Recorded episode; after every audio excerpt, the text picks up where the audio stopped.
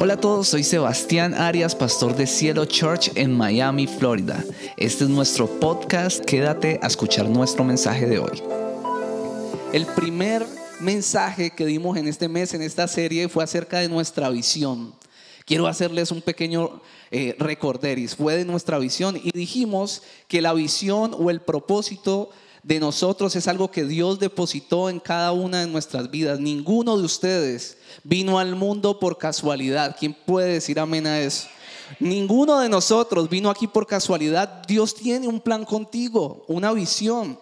Pero también dijimos que muchas personas olvidan o dejan de un lado esa visión porque se frustraron, porque sabían para qué eran buenos, para qué los creó Dios, pero no lo lograron en el primer intento, entonces dejaron la visión engavetada.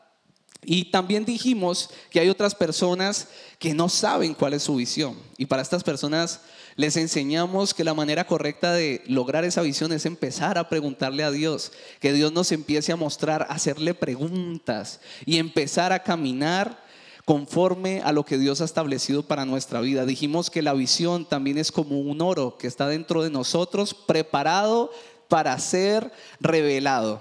Y hace ocho días, en el segundo mensaje, hablamos, o el mensaje se llamaba Dolores de Crecimiento. Y lo que estuvimos explicando es que Dios en el libro de Génesis, en el capítulo de 1, creó al ser humano y le declaró una palabra. Dijo, sean fructíferos o fructifiquen y multiplíquense. Y lo que quiso decir con eso es que quería o el deseo de Dios es que crezcamos. Pero explicamos que ese proceso de crecimiento duele. Y lo, y lo asemejé a los niños cuando están creciendo y dije que duele crecer, les duelen los huesos. A mí no me dolió porque no crecí mucho, pero les expliqué que sí duele crecer y asimismo en cualquier área de nuestra vida duele crecer. Y hay unos obstáculos en ese crecimiento. Dije que un obstáculo es el miedo, ¿lo recuerdan? Y otro obstáculo son las excusas. Dicho esto, después de este resumen, el mensaje de hoy se llama ajustando el enfoque. Ajustando el enfoque para los que toman nota. Y quiero que me acompañe por favor a leer Hebreos capítulo 12, versículo 2. Dice así. Fijemos la mirada en Jesús, el iniciador y perfeccionador de nuestra fe. Se lo repito, fijemos la mirada en Jesús. El primer enfoque de nuestra vida pues debe de ser Dios, Jesucristo.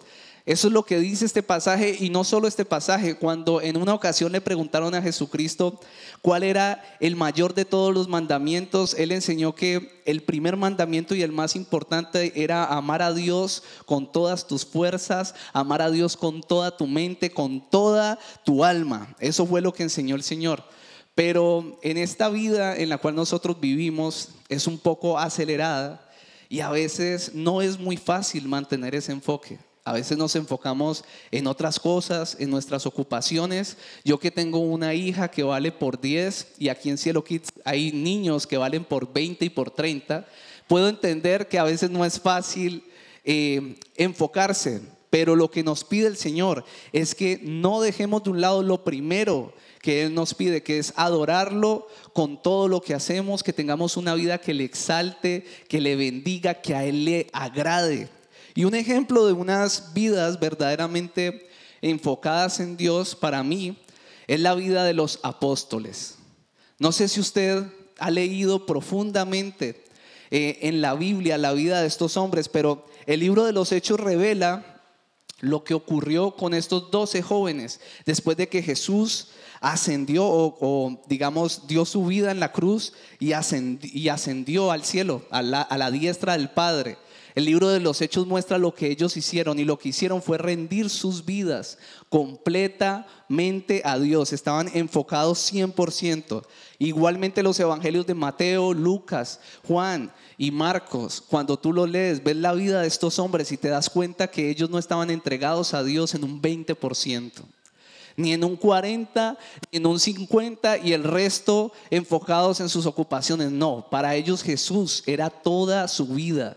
Cuando uno lee los evangelios y el libro de los hechos, uno no ve personas allí con aguas tibias. Y con esto no les estoy diciendo que todos nosotros tengamos que ser pastores, ni que tengamos que mantener aquí 24/7 en la iglesia, para nada. Esto lo que enseña es que Dios, Cristo, tiene que estar involucrado, lo tenemos que hacer parte de todo lo que nosotros hacemos.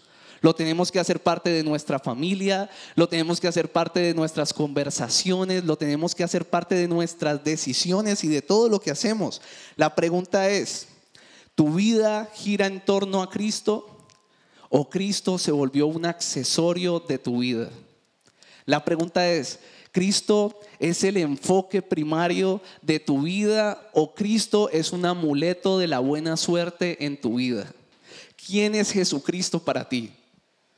¿Tu vida está enfocada en Jesús? Esas son las preguntas que quiero hacerte hoy. Por muchos años, mi vida no estuvo enfocada en Jesús. Para nada. Yo iba de vacaciones y en mis vacaciones nada tenía que ver Dios. Yo tomaba una decisión y jamás consultaba a Dios para, para hacer algo importante en mi vida, decisiones que tal vez eran trascendentales en mi vida, pero yo he notado que años, desde años atrás mi vida ha tomado un giro, ¿no? Un giro.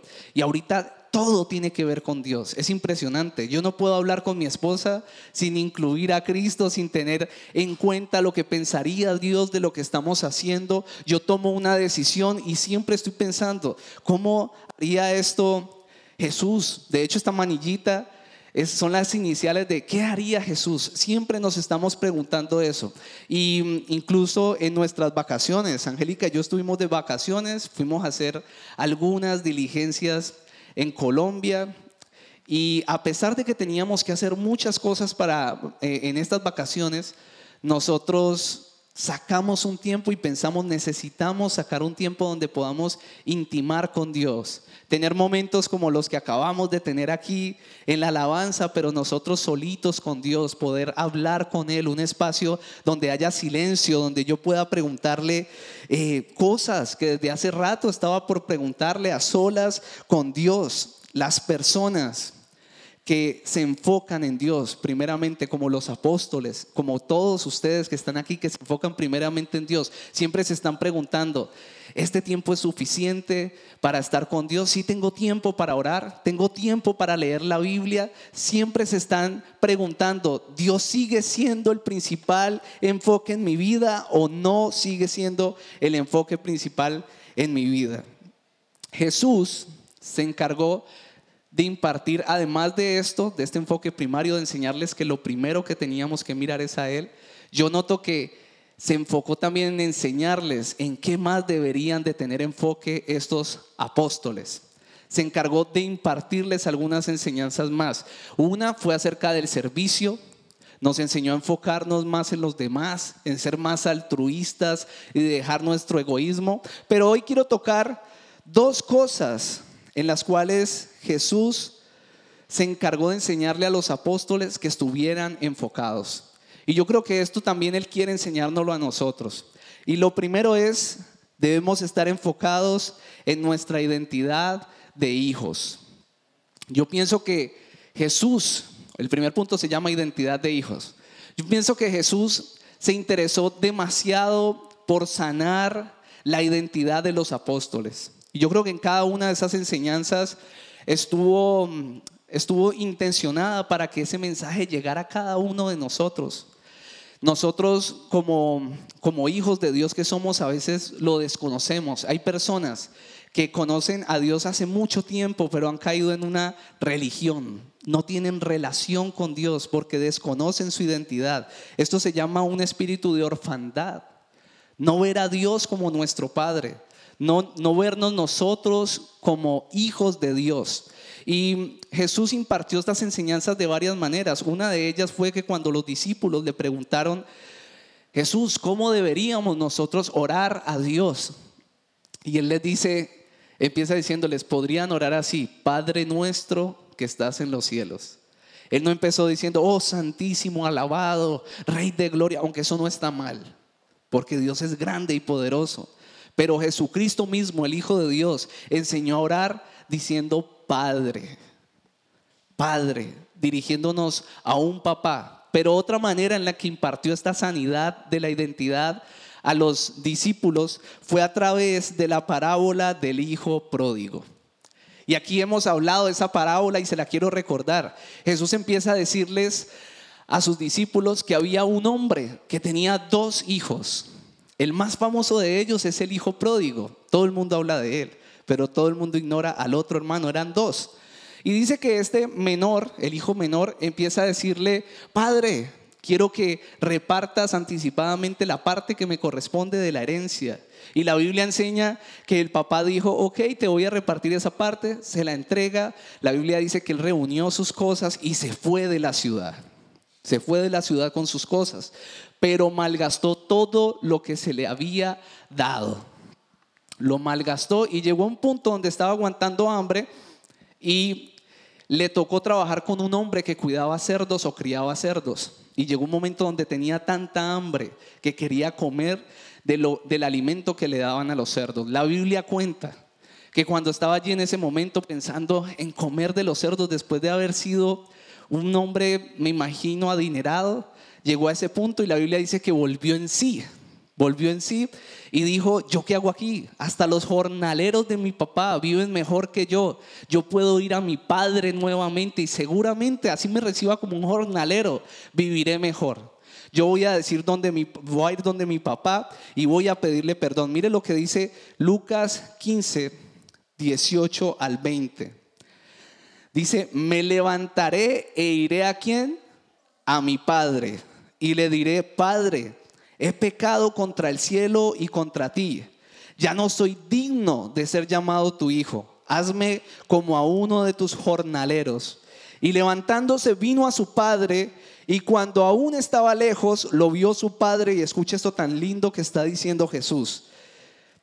Lo vio su padre y fue movido a misericordia y corrió y se echó sobre su cuello y le besó.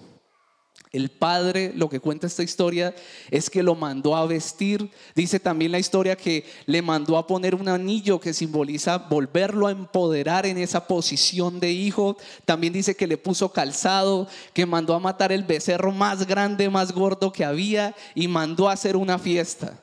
Pero allí entra el segundo protagonista, que es el otro hijo. Y el otro hijo llega y reprende a su papá no se siente, no siente que lo que está haciendo sea justo y se enojó. Entonces en Lucas 15, del versículo 29 al 32 dice, mas él respondiendo le dijo al padre, he aquí, escuche muy bien, tantos años te sirvo, no habiendo desobedecido jamás, y nunca me has dado ni un cabrito para gozarme con mis amigos. Pero cuando vino este, tu hijo, que ha consumido tus bienes con rameras, escuche eso, has hecho matar para él el becerro gordo. Y cualquiera hasta ahí diría, claro, eso es una injusticia. Cualquiera de ustedes diría, estoy del lado del hijo que se quedó con el papá. Pero escuche lo que el papá le dice. Entonces le dijo, hijo, tú siempre estás conmigo y todas estas cosas son tuyas, mas era necesario hacer fiesta y regocijarnos, porque este tu hermano era muerto y ha revivido, se había perdido y es hallado. Tal vez ustedes allí están como, como que bueno, ¿y eso qué significa, pastor? Yo ya le voy a explicar. Jesús impartió una sanidad a través de esta enseñanza. Impartió una enseñanza que para mí es de las más importantes en todas las parábolas, porque uno de los mayores problemas en nosotros, como les dije, es el problema de la orfandad celestial. No sabemos quiénes somos en Dios. La mayoría, la mayoría de nosotros hemos sufrido de esa orfandad antes de conocer a Dios, pero muchos aún la sufren. En medio de nosotros deben de haber personas que a pesar de que están aquí, siguen a Dios, le cantan, no sienten a Dios como un padre, sino que tienen la imagen de un viejito con barba blanca, con un látigo listo para castigar, y ese no es el Dios que habla la Biblia.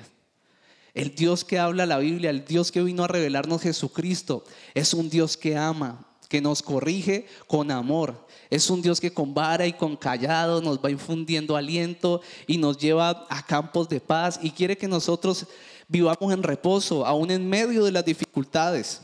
En la historia hay dos hijos. Uno es el hijo pródigo. Y el hijo pródigo no tenía un problema de identidad. El hijo pródigo tenía un problema de enfoque. Le voy a explicar por qué. El hijo pródigo sabía bien que era un hijo, que él sabía bien también quién era su padre, sabía que, que tenía su condición de hijo, que tenía unos derechos, sabía bien que era amado, sabía bien que era heredero de su padre y fue y le dijo, por favor, por eso fue que le dijo, papá, ¿puedes repartir antes de tiempo la herencia? Sabía quién era su padre, sabía que su padre era bondadoso y ese padre se refiere a Dios. Cuando Jesús habla en esa parábola se refiere a Dios. Sabía que era un padre bondadoso, que era un padre dadivoso, que quería darle todas las cosas. Sabía quién era su papá y sabía que también era un hombre perdonado. El hijo pródigo sabía que era perdonado, sabía que podía volver donde su papá y su papá de alguna manera, mínimo, lo pondría como jornalero y le daría una nueva oportunidad. No tenía un problema de identidad, su problema era de enfoque. No sabía qué hacer con las bendiciones. No sabía qué hacer con todo lo que Dios había puesto en su vida. No sabía qué hacer con su posición de hijo. Y fue y lo malgastó en rameras. Pero volvió gracias a su identidad y permaneció como hijo. Y yo creo que eso es lo que Dios hace con nosotros diariamente. Cada que nosotros vamos y la embarramos, perdemos nuestro enfoque. Si tenemos nuestra identidad sana, podremos volver a Dios nuevamente cada día Dios nos corregirá con amor y podremos seguir avanzando diariamente. En cambio, el otro hijo, el cual es ignorado en casi todas las predicaciones, este tenía enfoque. La Biblia dice que, que era obediente, que nunca se separó de su padre, que estuvo allí sirviéndole y trabajándole. El problema de él sí era de identidad, porque teniendo al papá cerquita, nunca se dio cuenta que él también era dueño. De hecho, la respuesta del padre fue, hijo, tú sí me has servido fielmente, ¿por qué te enojas si todo lo que yo tengo es tuyo? Pero él no lo podía ver, ese es el espíritu de orfandad. Sabes, yo lo que vine a decirte de parte de Dios en esta mañana es que tú eres un hijo y una hija de Dios, amado por Dios, escogido, liberado, liberada, perdonada todo espíritu de culpa en tu vida por tus errores se tiene que ir, porque ni siquiera Dios te juzga hoy, te da una nueva oportunidad. Eso fue lo que hizo con el hijo pródigo, pero tú tienes que permitir que Dios sane tu identidad hoy. Yo hoy estoy clamando para que sea revelado a ustedes lo que le fue revelado a los discípulos de Jesús, que tenemos un Padre y que ese Padre es bueno. ¿Sabe mi vida? Espiritual pasó a otro nivel cuando empecé a ver a Dios como papá. Empecé a ser sanado. De hecho, mi papá ha sido un gran padre y lo amo con todo mi corazón, pero hay cosas de él que, no sé, a veces no son tan compatibles con las mías, pero el ver a, Dios como un padre me ayudó a restaurar mi relación con mi papá. Tenemos un padre bueno. Yo quiero que desde hoy, cuando tú empieces a orar, puedas decirle papá a Dios con entendimiento. Claro que puedes decirle, tú eres rey, claro, puedes decirle, tú eres soberano, poderoso.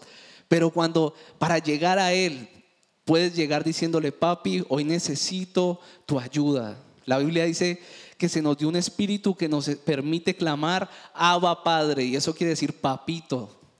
¿Tú le puedes decir así a Dios? ¿Tú oras de esa manera o tu relación es súper lejana con Él?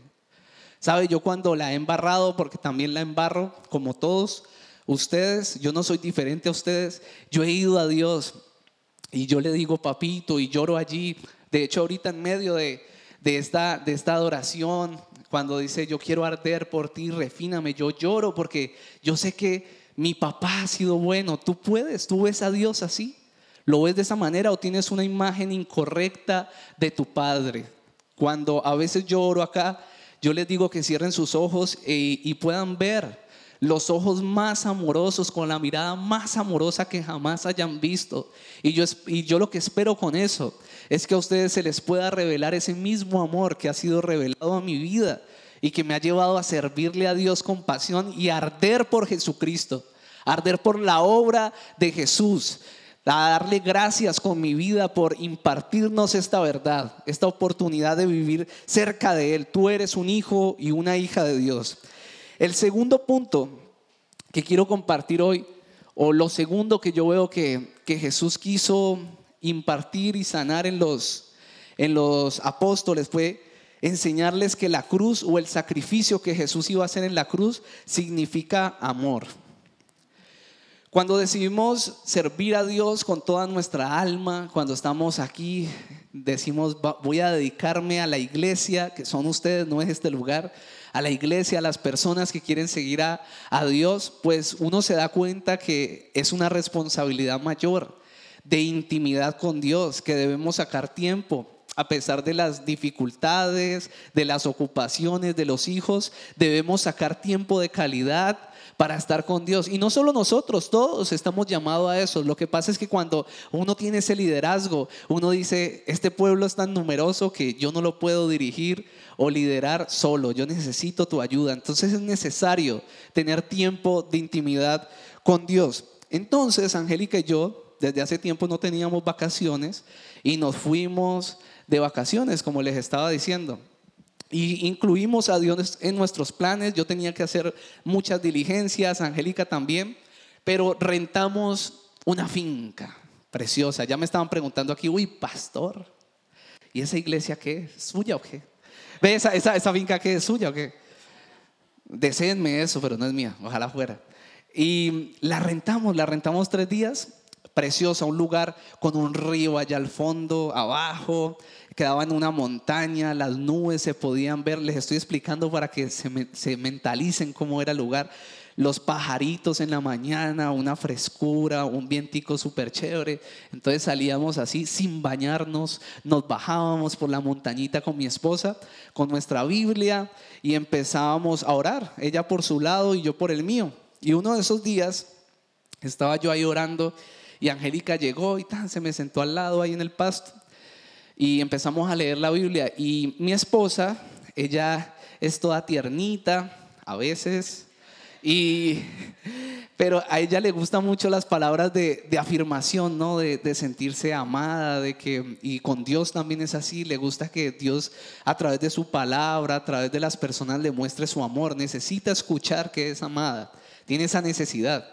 Y entonces se me acercó y me dijo, les pregunté, estaba contenta, le pregunté a Dios si me amaba. Angélica sigue a Cristo desde que nació, bueno, desde que estaba chiquita.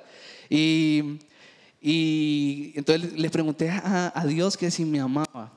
Y yo como que la volteé a mirar y me impresionó fue que la respuesta, tuvo respuesta de Dios, tuvo respuesta inmediata. Y la respuesta no fue sí o no, sino que me dijo, Dios me mostró la cruz, me mostró la cruz. ¿Sabes qué es lo, lindo de esto? Y también lo complicado, que mucha gente no entiende lo que significa la cruz o el sacrificio que Jesús hizo en la cruz del Calvario. La cruz significa el amor de Dios. Mucha gente usa una cruz como si fuera un amuleto. Yo tengo una cruz aquí y no es un amuleto. Esto significa que Dios cambió mi vida para siempre en este lugar. Yo quiero intentar explicar lo que ocurrió allí. Lo que ocurrió allí fue un intercambio.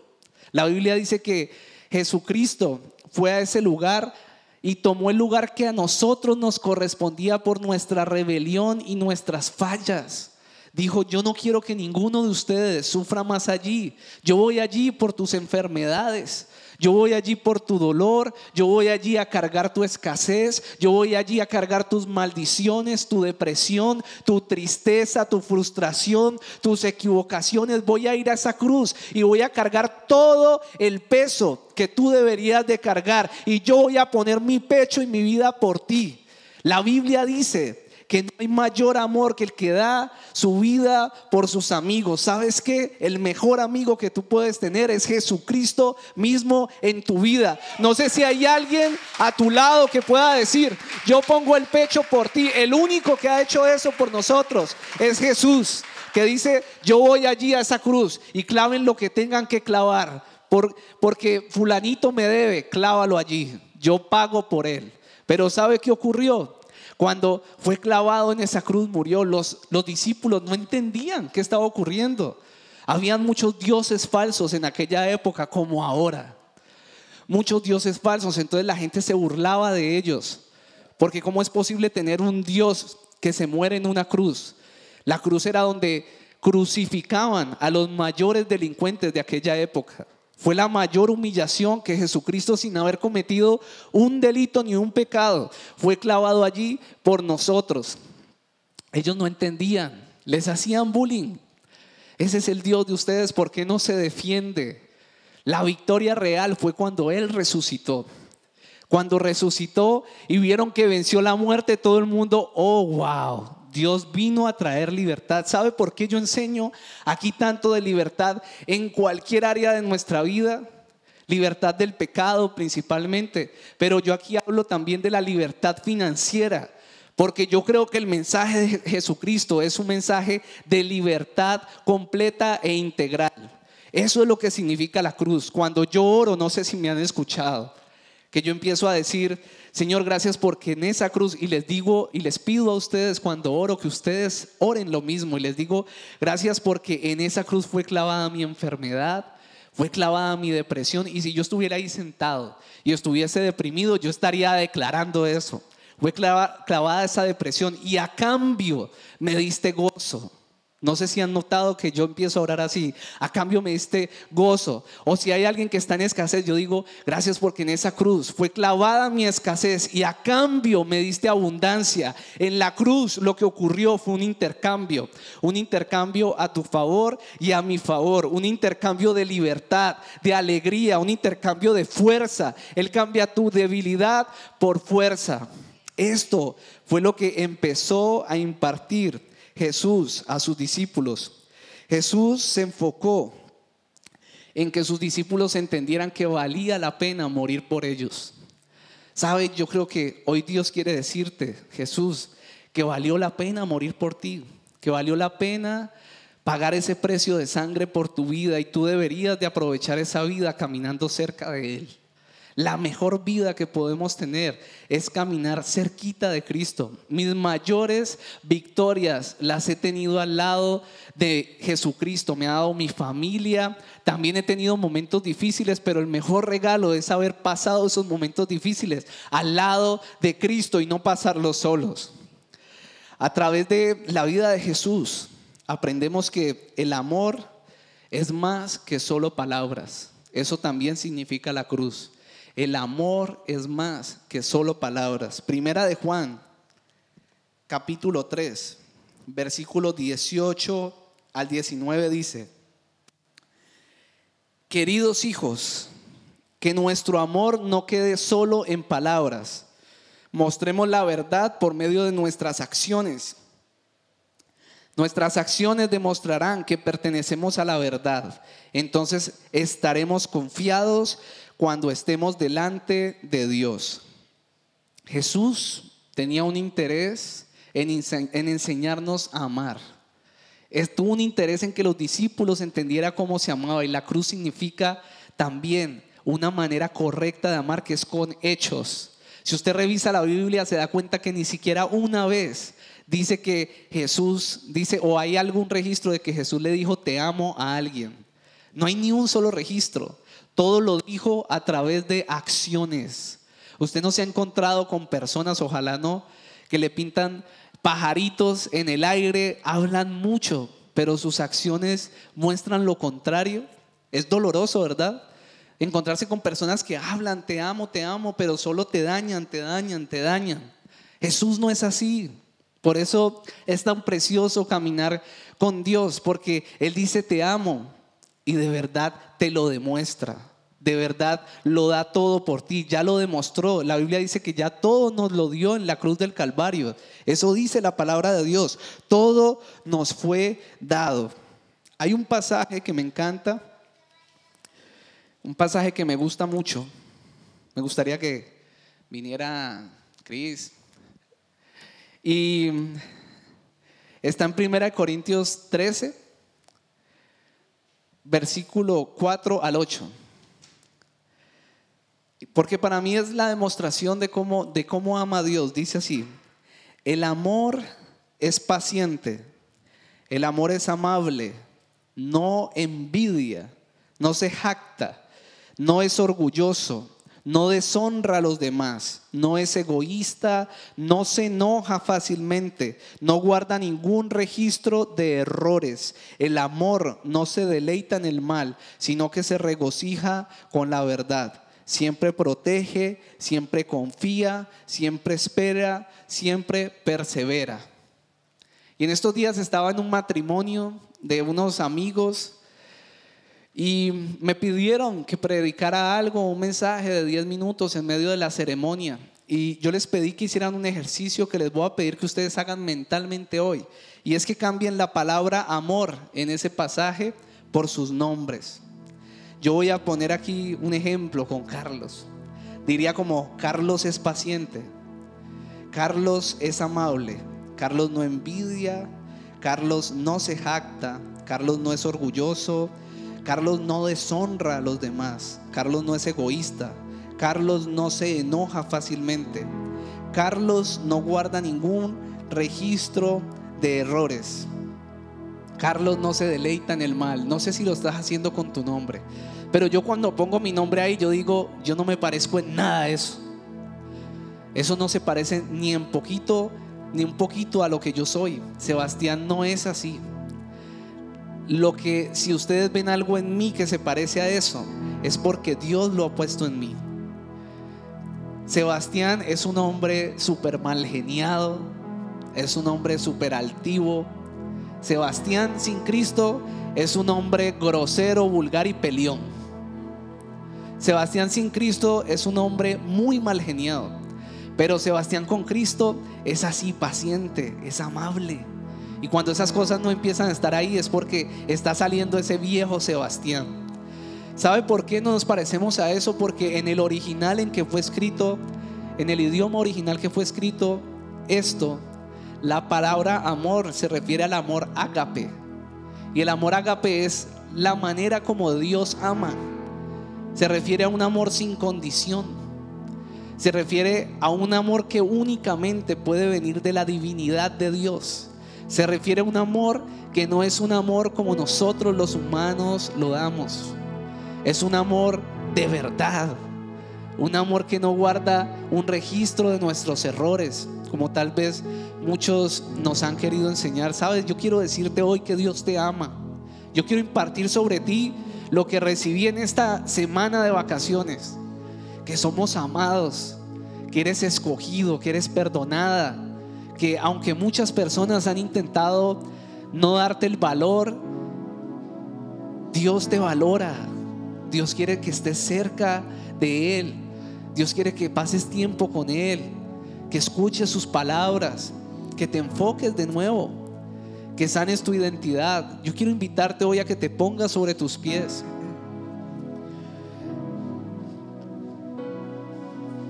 ¿Sabe algo que yo he entendido? Y es que aunque yo amo a mi esposa y yo sé que ella me ama a mí, como yo digo, yo sé que esa cabezona no puede suplir las necesidades de amor que yo tengo dentro de mí. Tu pareja no puede suplir el amor que tú necesitas. Nadie a tu alrededor puede suplir el amor que necesitas. El único que suple y que satisface tu deseo de ser amado, tu necesidad, es Dios.